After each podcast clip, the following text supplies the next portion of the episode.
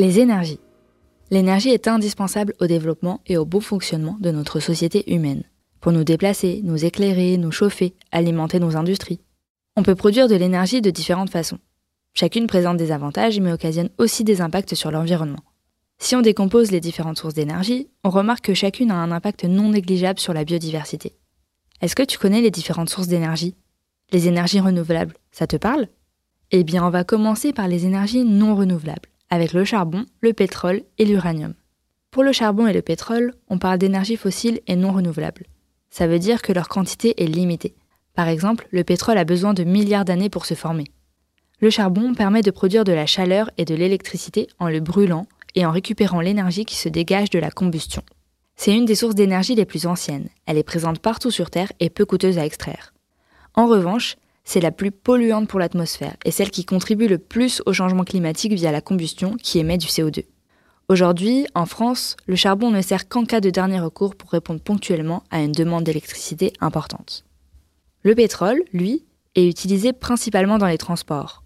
On le brûle aussi pour produire de l'énergie et ça pollue beaucoup l'atmosphère.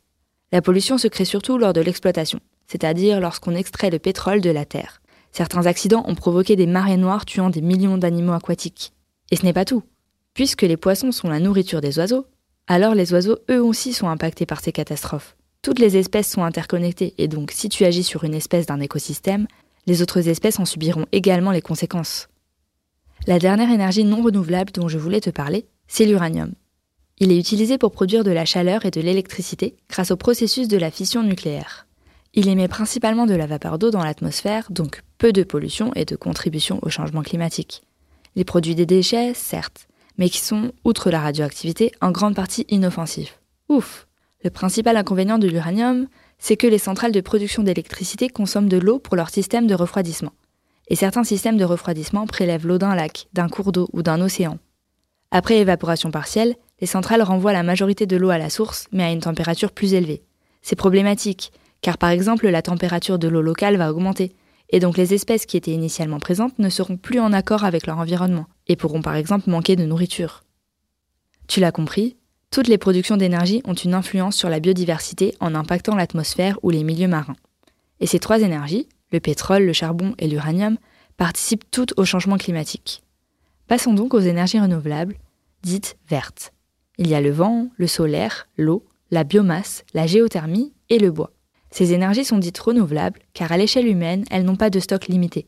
Ça paraît être la solution idéale, mais quand on les utilise pour produire de l'électricité ou se chauffer, eh bien elles produisent aussi des impacts négatifs sur l'environnement.